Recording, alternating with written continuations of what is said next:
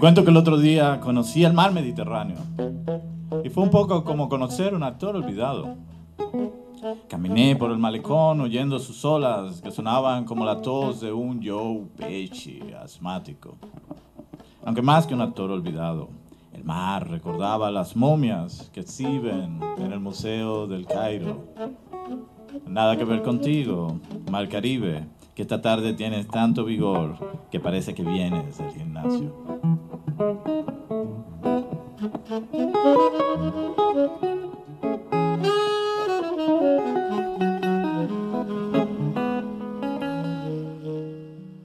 Episode sounds different today. The reason is that we have created a special episode about the days of poetry and wine in Ptuj, which should stand out from the other episodes, not only in terms of content, but also acoustically. And since the days of poetry and wine is an international festival that takes place once a year in Slovenia, the episode itself is also held in English.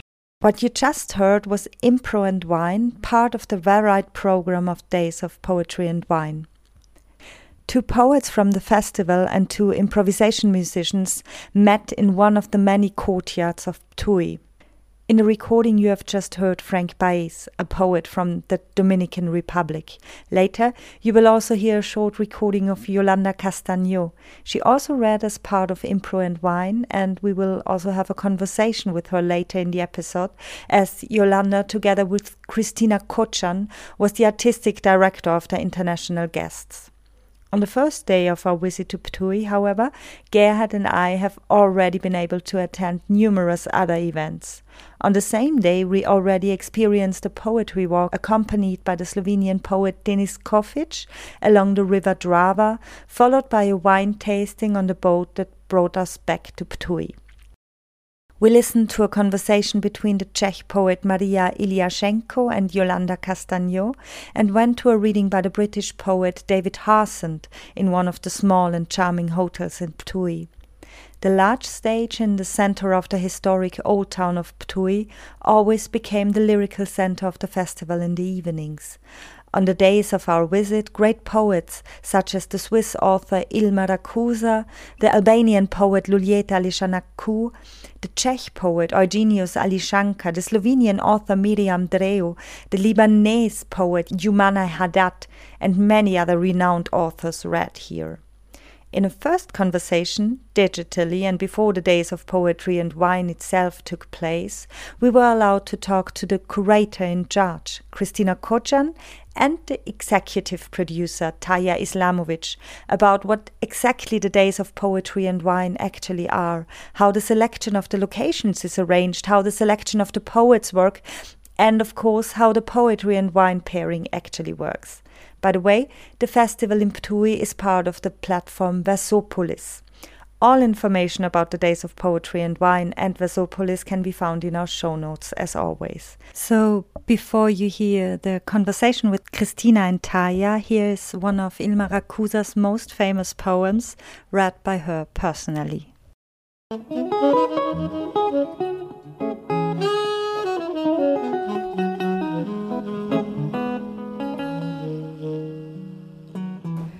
Gedicht gegen die Angst. Streichle das Blatt, küsse den Hund, tröste das Holz, hüte den Mund, zähme den Kamm, reime die Lust, schmücke den Schlaf, plätte den Frust, neige das Glas, wiege das Buch, liebe die Luft, rette das Tuch, schaue das Meer, rieche das Gras, kränke kein Kind, iss kein Fraß. Lerne im Traum, schreibe, was ist, mehre den Tag, forme die Frist. Lenke die Hand, eile und steh, zögere nicht, weile wie Schnee. Öffne die Tür, lade wen ein, schenke dich hin, Mache dich fein. Prüfe dein Herz, geh übers Feld. Ruhe dich aus. Rühr an die Welt.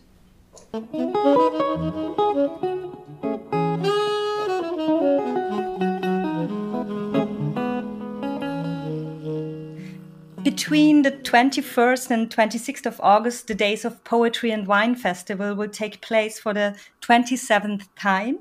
Today, we talk to Christina Kočan, the festival's program director, and Taya Islamovic. Am I saying it right? Yes, yes. you are. and the festival's executive producer. Uh, nice to have you both as guests.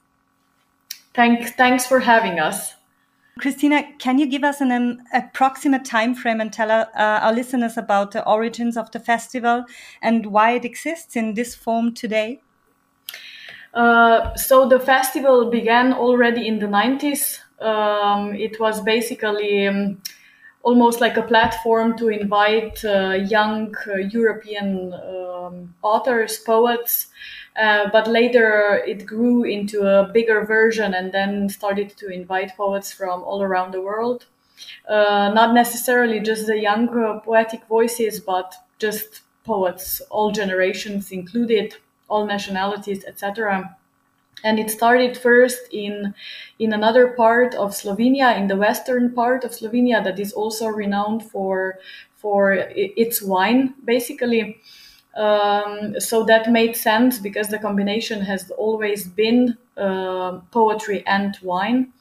And um, but then uh, because this is a, a region where there are mostly just small villages. It is very charming, but it was also a problem with the audience. For example, it was somehow remote and then Aleš Steger, who is the, the father of, of the festival uh, and is originally from the from the vicinity of Ptuj, uh, he was then uh, thinking of moving it to another attracting location, uh, but also to a location where there is a, a, wine region where wine is again very important, and this is the case in in Ptuj.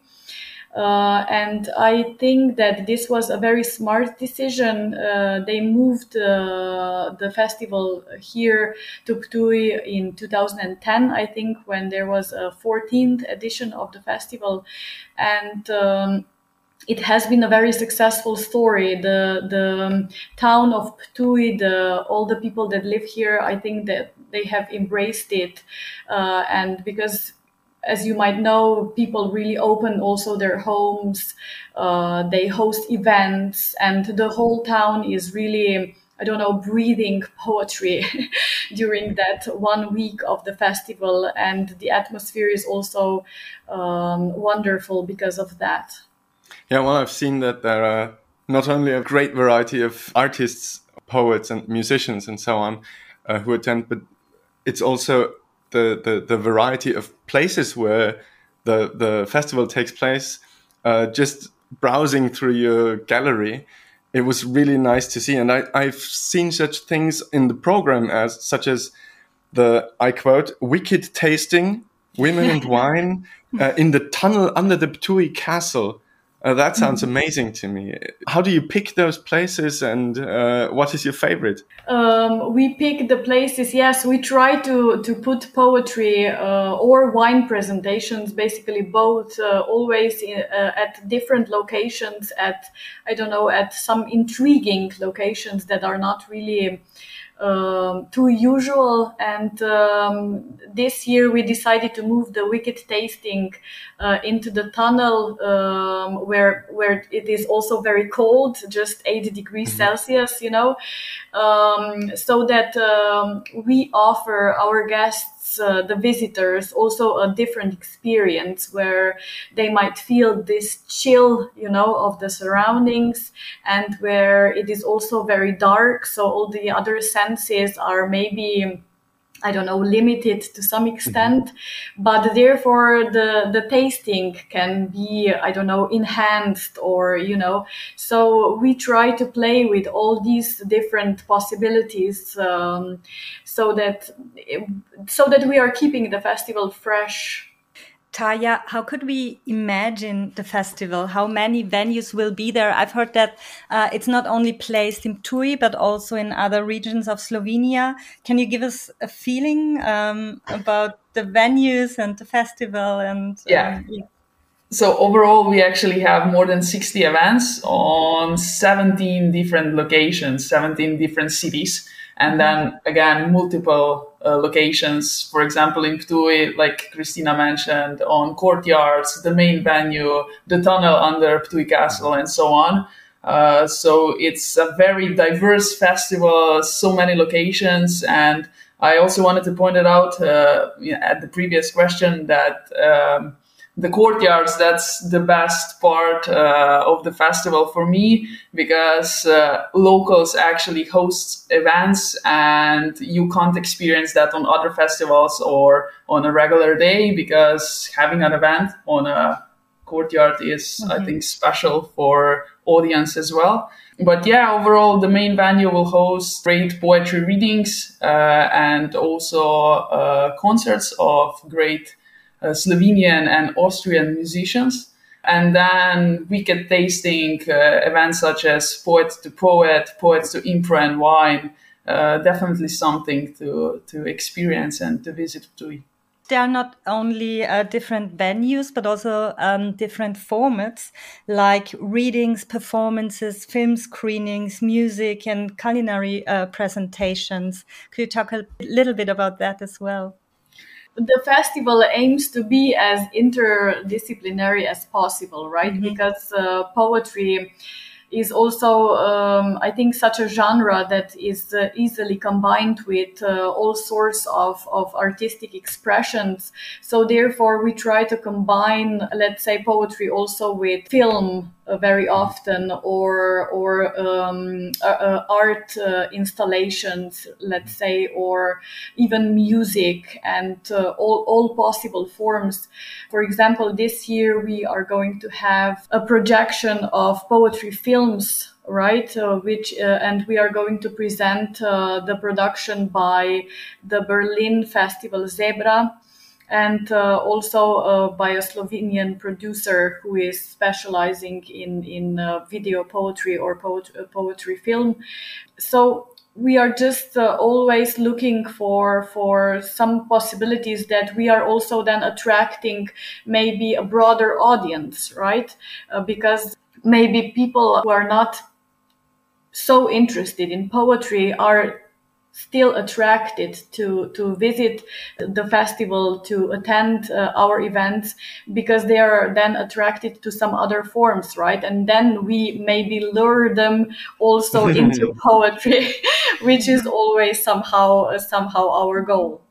Mm-hmm. So is the the wine part in the poetry and wine festival just the cheese in the in the mousetrap, or or is it really equally about uh, uh, poetry and wine? Yes, well, we try to to present both very equally, right? Because those wicked tastings that you mentioned, we are actually uh, doing those also throughout the year, right? In a cellar in Ptuj. And we always invite uh, a poet, sometimes also a writer who is writing prose, let's say novels, but mostly poets, and also a winemaker or uh, a wine producer.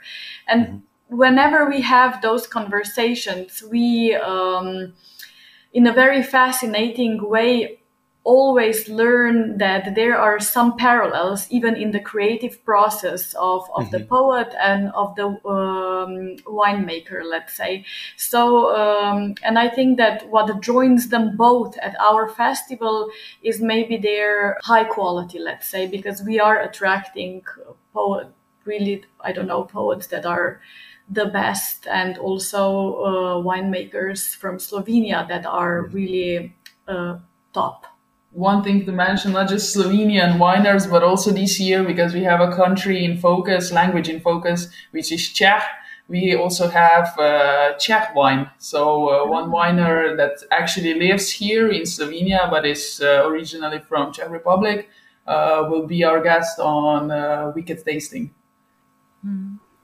Um, when it comes to creating the literary program, um, how do you choose the artists and who chooses the venues? I know there are a, a, lot of people, there's a big team involved to all this programming, but can you maybe tell us something about that? For example, as, as far as the literary program goes, this is basically my job, right? But uh, as far as the venues uh, are concerned, we are a very good team, yes. So maybe Taya can can add something also mm-hmm. because Taya is also a local. Taya is really originally from Ptuj and knows it inside out. and Christina also right now, she actually moved to Ptuj, so now it's even better combination. Yeah. As far as the poets, I think it's great that we mentioned that we have a curator every year uh, mm-hmm. Yolanda Castaño this year. And I think that's a great way to keep the diversity and invite new names because she has her point of view. But Christina and Yolanda are working together because uh, Christina is helping with the Slovenian poets because uh, she knows them better, uh, can suggest uh, the names. As far as the locations, yeah, it, it usually goes through who you know so uh, I asked my friends that are living in Ptuj. Then we have I know for few locations that are really nice, and we always try to combine the uh, content of uh, the event uh, with the location. So it's mm-hmm. not just to put it somewhere, just to be there, but to actually connect in the whole thing.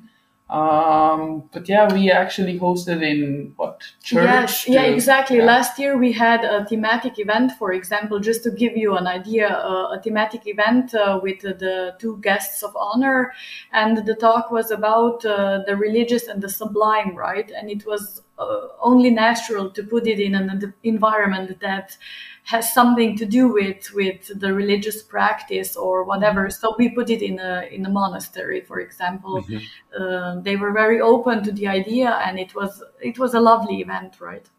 Mm-hmm. I've seen the pictures. It it looked really nice. Thank um, you. And, and what about the audience? So the wines are from Slovenia and from Czech Republic. The poets are from all over the world. Uh, what about the audience? Is it is it mainly locals who attend, or or are there more people like us? Actually, from all around the world, and uh, not just um, we don't have like a specific audience that I would say I don't know from this to this year. Uh, but also a young audience because we have a program for uh, kids and for youth Mm-hmm. Yeah. Mm-hmm. And then elderly, then professional public, uh, also media, also yeah, like very diverse, I would say. yes, I, I agree. Yes, it's always uh, very fascinating to see that the audience comes from also from abroad, right? That we have many, many international visitors. And now, even more, I would say, because. Um, our festival is uh, basically the main one in this Versopolis uh, platform, right? The European platform for poetry, and it uh, combines or joins more than 30 festivals, right? Poetry mm-hmm. festivals in Europe. And now, uh, even because of that platform, people come from all these different festivals, right? To see uh, and to experience the, the, what is going on here also tourists are in Ptuj maybe accidentally and they I mean accidentally they are planning their visit in Slovenia in Ptuj and they accidentally come to our festival because good thing about the festival is that it's actually in uh, both in Slovenian and in English and also in the native language of uh, our guests because at the great poetry reading they always read in their own language and we have the subtitles as well so people from all around the world can understand. Well, and in a way, the, the language of poetry is very international because even though it it focuses on yeah. on language that much, it's so much about rhythm and about uh, sounds. Yes, it's it's it's universal, right? Um, you already mentioned the guest of honor. There has a form format since I think 2017 that's called the Letter to Europe, uh, which of course also up, opens up the political dimension uh, in which art, I guess, finds itself. Um, how did this format come about, and what is it, uh, the letter to Europe? Yes, the letter uh, to Europe actually started uh, as an as this initiative, right? As an initiative for I don't know, even for maybe wake up calls, if I can put it like that, right? That a poet who has a stronger voice, if mm-hmm. I put it metaphorically, mm, maybe makes a difference by expressing his or her opinion, uh, because this uh, letter then goes is distributed in the European Parliament. It comes into the hands of every uh, European politician who sits in the European Parliament uh, and decides on all the important matters. But it also gets published all over Europe. Uh, we mm-hmm. translated then into I don't know several languages. I don't know even how many. Fifteen to be exact. Yeah. Wow. Fifteen, yes, and then um, usually the media, the newspapers are very interested in, in publishing it because what we get with this kind of a statement or a letter is a, a new perspective on, on things. And of course, the letters are very different from another one from another, right? Because the poets are also very different. Uh, so we never know what we are going to get when we choose the author. But yes, they they all uh, make an effort to express something that is very crucial, that is very current uh, in the world. Uh, in the world, yes, not just in Europe, maybe. I. um, where did you? Where's the source of inspiration for your festival? Is it like you go to other festivals all the year around and take your inspirations from there, or is it you get inspired when you are in Ptuj and are already planning the next year? Where does that come from? Well, yes, it's always difficult to talk about inspiration, right? Mm-hmm. It is this word is very problematic, uh, mm-hmm. also for me as a poet, because I think you just have to work, right? Mm-hmm. and it's the same with the with the festival. Uh, we start uh, working on the program Imme- almost immediately, right? When after finishing the, the last one. So mm-hmm. in September, we take some time for evaluation and we really go very thoroughly through through the through all events that that took place. Uh, but then, yes, we immediately have to start choosing the curator, uh, mm-hmm. and then you know work with with this curator to to select all the guests and send invites out. And it's so it's really a lot of work, but what uh, I started doing is also this.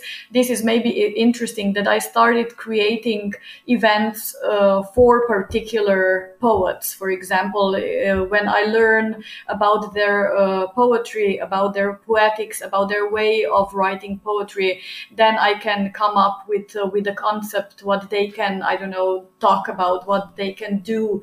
Uh, so this year I thought of an event, for example, um, with a poet who with a Slovenian poet Denis Škofič, who is uh, very much uh, who is very much into ecology, also to, uh, into this this perspective, uh, and uh, he will present, for example, his poetry uh, on the walk by the river Drava, by the Drau oder, ja, genau. Und, uh, and uh, this is going to be uh, definitely something, something very fabulous. Mm. I'm glad she mentioned that because I, I was about to say that earlier. And mm-hmm. I'm actually always amazed how fast she comes up with the concept of a new format because during the the planning of the festival, I mean, some of the events got cancelled and we have to come up with a new thing. And she mm-hmm. actually comes with the idea so fast that we can continue planning and it's all mm-hmm. fine also the program is changing every year. Do you have an idea where it's heading to? Is there a plan? no. this is a huge surprise. all right, all right. Well, the, the, the historical connection between poetry and wine is old, so um, I think you'll be able to come up with a new idea every year. Yes. Mm-hmm. mm-hmm. Yeah, yes. it's been working so far, and it's been working great as far as we can see, and and um, looking forward very much to to visiting and to seeing everything Yeah. we talked about in practice. And we uh, invite all our listeners to come to Ptuj and um, feel the magic of Ptuj, how Robert Renk has uh, stated it. Oh yes, oh yes. Thank you very much. Thank you for having us again. Ofrécese. Recito de memoria o meu sereno amor por 300 euros. Teño tamén miraxes, consignas e alegoría. Podo conxugar os verbos que unxen a experiencia, dicir en alto as avalanchas con charm e compostura. Vendo lava lingüística por un prezo razoable. Pistas, purgas, acicate o tintín dunha boa frase gurgullando entre as costelas. Non me dea pura nada, señor, non disimule. Branco sobre negro, ben máis do que o contrario. Deglute dúas, señora, ata tres veces o día a mesma boca que impugna a trama da indixencia. Today we're glad to be here with uh, Yolanda Castaño, um, who we heard yesterday reading her wonderful poems and improvising to saxophone and guitar. And um, it was a truly amazing experience. Um, thank you for that.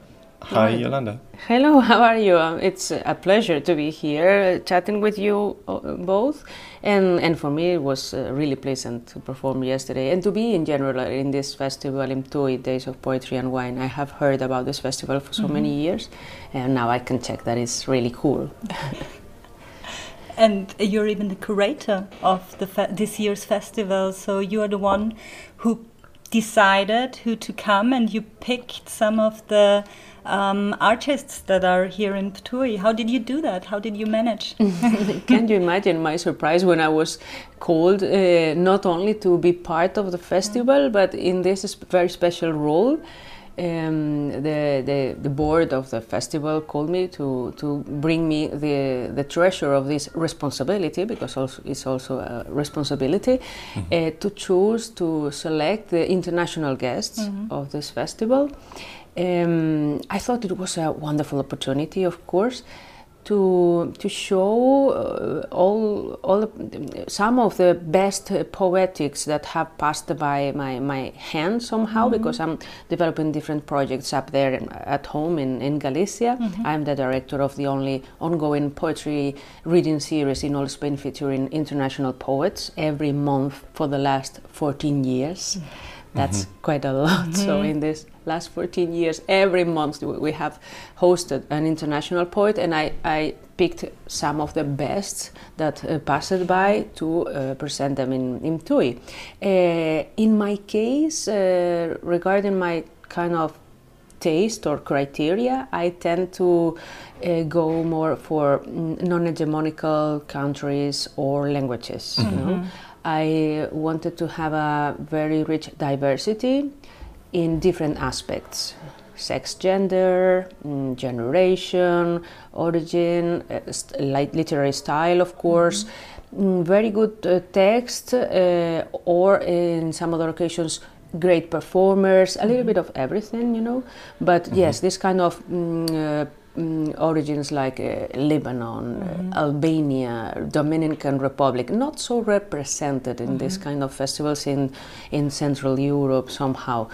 Uh, so that was my choice. I had so many poets. I, I know so many poets that I, I could really choose.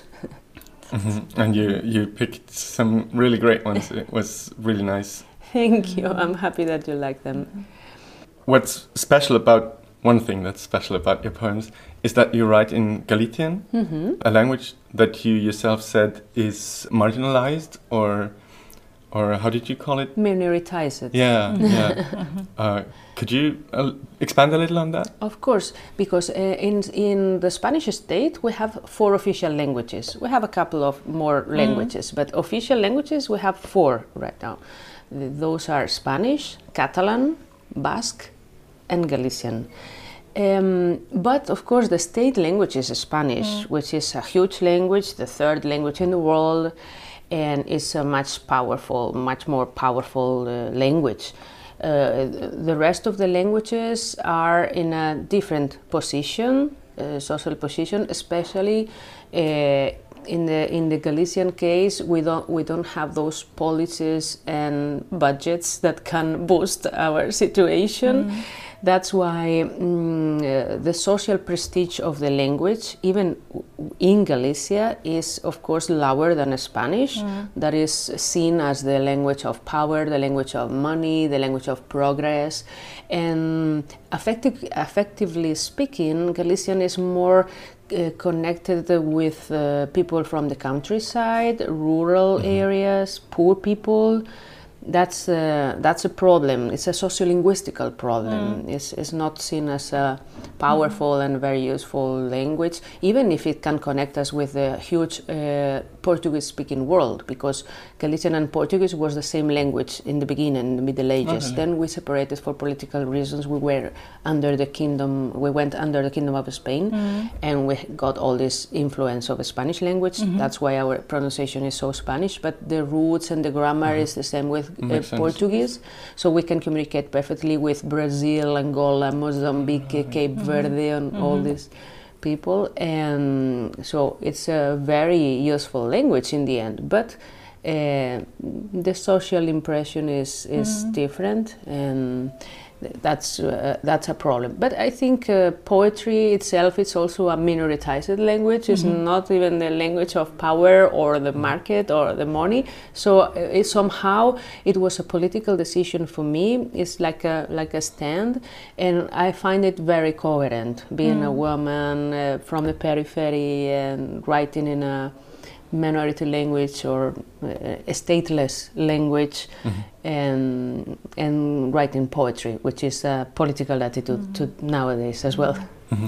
you kind of mentioned it now because I feel that your decision to um, speak in a or to write in a minoritized language also reflects in the topics you choose. I think so because um, I also think, in in coherency with mm. this that has been said, that poetry must be. Um, um, must uh, put in a cont um, put something to the test and can, can must be critic mm-hmm. and must confront mm-hmm. uh, it it shouldn't uh, go for the hegemonical speeches or or the um, um, th- strong thoughts, strong mm. ideas, but uh, be critic, uh, be uh, always um, uh, hesitant, mm-hmm. and question everything. Mm. You know, that's uh, the, the role I think poetry should have. Mm-hmm uh, go uh, around the surroundings uh, of the topics, not to the main values, big values, but also put them in uh, in a conflict, put it in in a critic, mm-hmm. make critic of, of mm-hmm. being critical mm-hmm. about them. Mm-hmm. Mm-hmm. It makes sense because you mentioned your um, your ongoing or your latest book that mm-hmm. you're working on or that you have been working on mm-hmm. uh, is about money. Yes. And as you said, money, the language for money would be Spanish uh, because mm-hmm. it's the language of power. The, so yes. you, you took, took this topic of power mm-hmm. and you somehow play with it mm-hmm. in your in your poems that we um, this morning tried to decipher with uh, with machine help because there's no there was no um, English, English, translation mm-hmm. available mm -hmm. to us. Mm -hmm. But how was that? How was it to deal with such a big and uh, pompous yeah. uh, topic such as money with the like soft and uh, yeah. um, fine tools of poetry? Well, you're totally right. That is a like um, solemn, uh, big uh, topic somehow. But it happens that in poetry, is not it's not that that much because uh, um, it's not very popular in in poetry scene to speak about money. Even I would say it wouldn't have a prestige to speak about money. It's like mm, it would be something very hidden and because uh, all the stereotypes of poetry connected more with with uh, spirituality and this kind of stuff. So I think there are many stereotypes uh, regarding poetry and economy or, or money. Uh, but I, I really think uh, economical problems affect us uh, emotionally speaking more than we can um, demonstrate, we can assume, we can uh, confirm. And I really wanted to uh, deal with this topic, but not to do it in a realistic uh, style, but uh, going deeper into it, uh, using a more imagery, metaphors, and make proper proper poetry. And I think poetry can can uh, deal with any kind of topic, any kind of theme, any kind of if you do it correctly or if you do it in uh, in a delicate way, and if you go deeper, and if you speak with honesty as well. So uh, yeah, why not uh, trying it with? With why not trying it? Uh, it was a challenge for me as well, but I really wanted to speak about this and refresh the topic. How did your audience take um, this decision? Can you imagine that I'm uh, presenting these poems for the first time here in Oh, really? Slovenia? yes, even before in Galicia. Yeah. Can you imagine? I, I, I wrote this whole book uh, about this common thread of money, uh, meaning uh, about debt. Mm-hmm. About gender and debt, mm-hmm. Mm-hmm. debt and gender, you know, women always in debt. Um, about um, the economical system and its oppression, about capitalism, about precariousness, about all that. And I won a I won a prize. I won an award, a poetry award in Galicia. I I was given this award, but the the book is not still not yet published Oh, really? in Galicia. So, So- I'm uh, and since I had a, a book in Slovene uh, that was out very recently, last November, with um, poems, um, selected poems from my last books. Uh, so I had no fresh poems, new poems translated into Slovene. The, the, the, the, the, the only poems that I had was from this book that is still yet uh, still unpublished that's why I'm presenting them for the first time, and I, I, I cannot uh, guess. Uh, maybe for some people it's shocking. It's like, uh, what's co- happening with this girl? Is, uh, is she in love with money, or what's uh, what's the thing? But I I noticed that some people was like interested and found it quite brave uh, to be able to deal with such a delicate and uh, topic and they, they reacted well Yeah. Yeah. and you handled it so delicate, I think. so it's so, yeah. yeah, in, uh, in, in, in and in diverse ways as well. Yeah. Because sometimes I was thinking, uh, we were mentioning Brecht when we were discussing it. For example, when you say, um, when you describe your job as the exchange of shivers for coin, yes. Uh, this is very, very much within the realm of of um, of yeah of, of, of real money talk of financial talk. Uh, while in, in other cases as you mentioned debt In- like you owe someone but not money but more immaterial things. And uh, Well, yes. this let um, uh, let me think about um, what women owe men or what women owe society, because you talked about that yesterday as well, and maybe you can elaborate a bit about that as well. Because I think womanhood and feminism and being a mother and being a woman in society are other very grand topics of your uh, poetry Yes. and how um, you, yesterday said um, how important is it is to make society know that we have to um, be able to deal with rejecting motherhood because um, uh, it's a debt we owe to society, yes. but it is not. Can you maybe elaborate a little bit on this topic of your um, Well, poet, poetry? The perspective point of view has been uh, present in my poetry from the very beginning. In fact, from the 90s. So sometimes I'm quite shocked because I can feel that that uh, feminism is like mm, I won't say on fashion because it will be frivolous, but um, but it's a strong uh, It's a topic. topic. It's a topic uh, nowadays in Europe. But for me, it's quite shocking because uh, in Galicia we have been uh, writing this kind of poems uh, from um, almost 30 years. Uh, in fact, uh, the literary critic is analyzing that uh, Galician poetry did it like uh, 20 years before than the rest of Spain. Because in Spain, this uh, topic appeared more recently, let's say 10, 10 years ago, something like that, but in our case was in the 90s.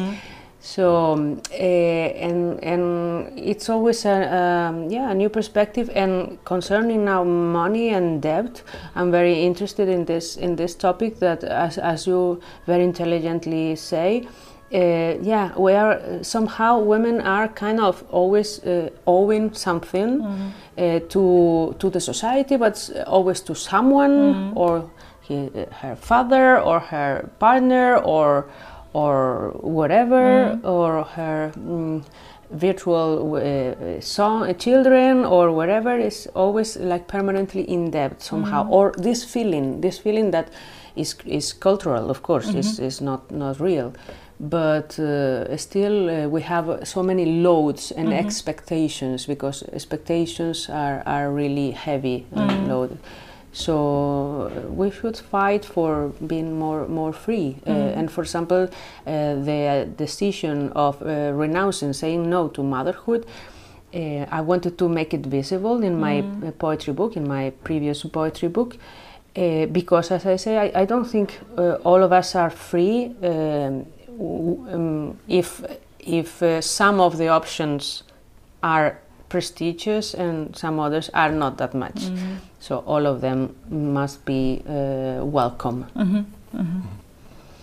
In one of the poems I like the most of yours, you talk of the female body as a motor caducifolio. Is that the word? Ah, caducifolio, yes. Um, Caducifolio. A motor that uh, loses its uh, leaves or whatever. yes, there, and there is no German word for that. We had to we had to research to find out Really? what the what it means, and when we found out, it made total sense. But until that, um, uh, until then, we were we, we were just struggling for the meaning. Wow. And you um, you translated some of your poems to Spanish. Yes, I, I translate all of my poems always into Spanish at, Alright. at some point. Yeah. First, I speak, I write originally only in Galician, and after that, I at some point I, I self-translate all of my work into Spanish. So mm. I, I my books appear in Galicia, distributed in Galicia in Galician language only, and then they got they find a, a second edition in bilingual for the rest of Spain and Latin America, with my own translations into Spanish because mm-hmm. I, Yeah. I have a good comment on Spanish.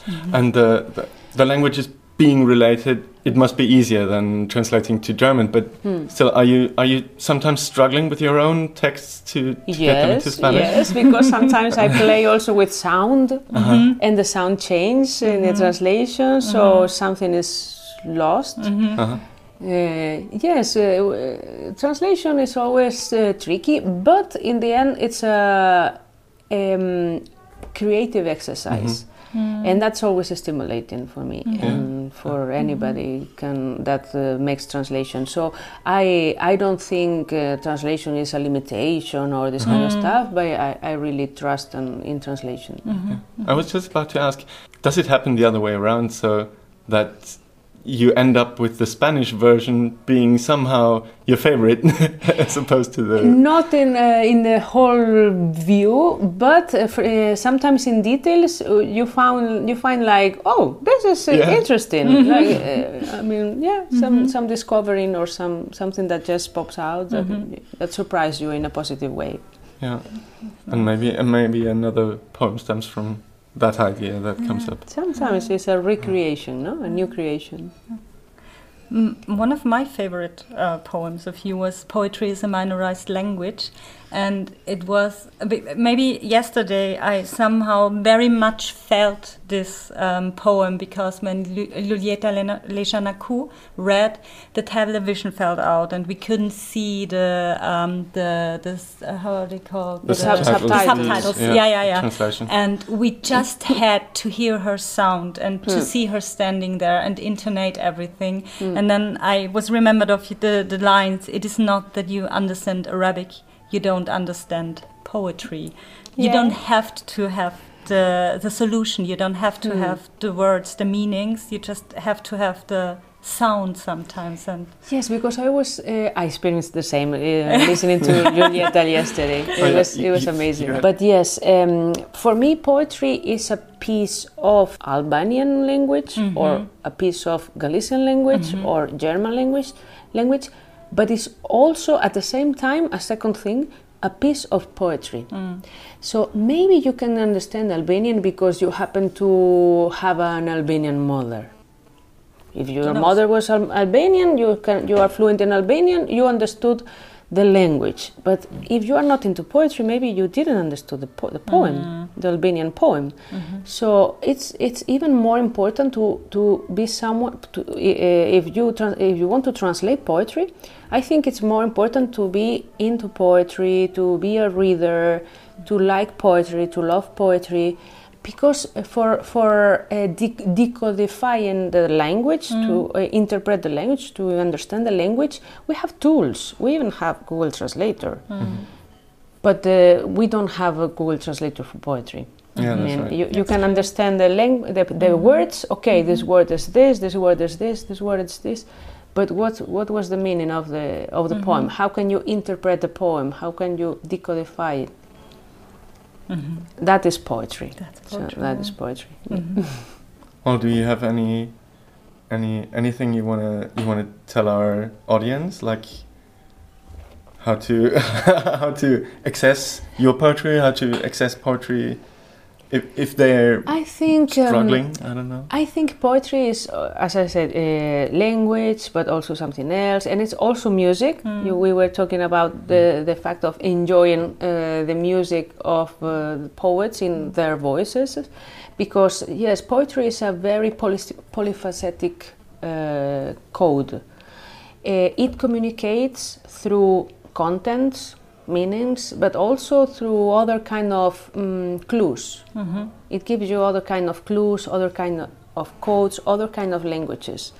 The, the language of sound, the language of mm, the way the lines are on the page. That's the visual part of the poem because in a, when you read prose, the, the visual part doesn't mean a lot, but in poetry it means.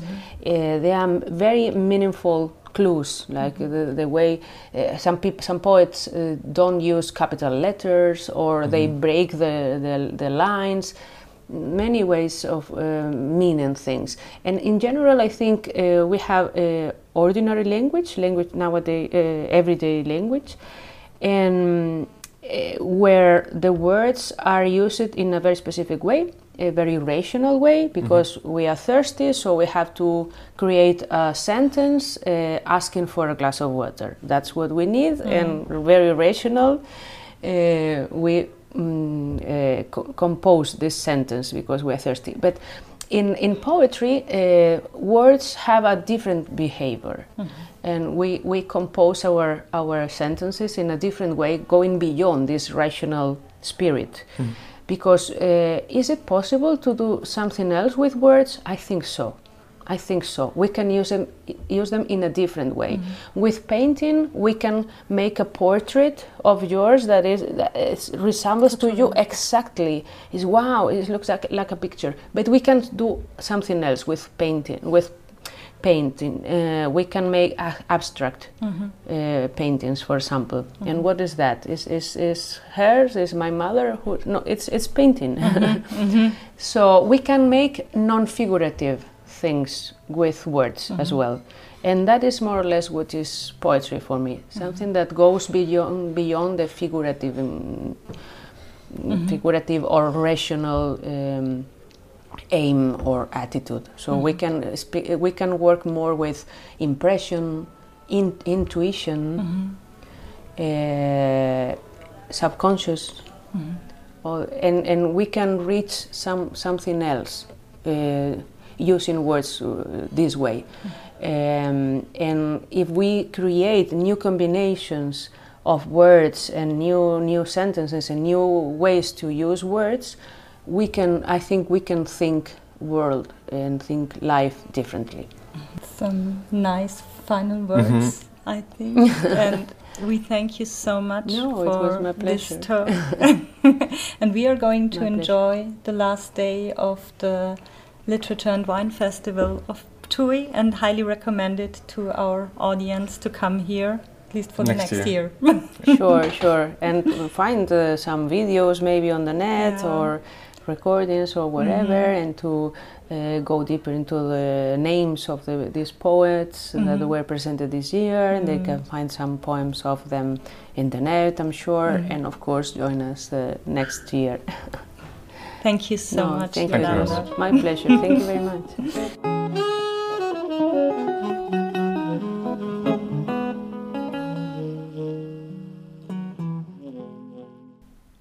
So, there's a hundred things about the festival we haven't mentioned, like the sheer beauty of the Musikcafé in Ptuj and the area surrounding it. Check our Instagram. The insane heat of 35 degrees, as if trying to add emphasis on David Hasen's letter to Europe about what he calls the sixth great extinction caused entirely by human activity. Our numerous mosquito bites, and most of all, the easy atmosphere that allowed anyone there to have so many wonderful talks, as we did off mic, for example, with Celia Rosa Schletterer and Robert Renk, who told us about the festival in the first place, with Denis Škofič, who told us of his passion for Faulkner and Cormac McCarthy, and about the floods that had happened two weeks previous, bursting dams and destroying villages. With Miriam Drev, who has translated big names such as Margaret Atwood and Ralph Waldo Emerson into Slovenian, and has actually written a book about Vienna, where she lived for some years. It has been translated to English, but not to German yet. And with Eric, Patrick, and Patricia from the Swedish literature festival Litfest. So maybe this hasn't been our last adventure on the road after all. Thank you so much for listening.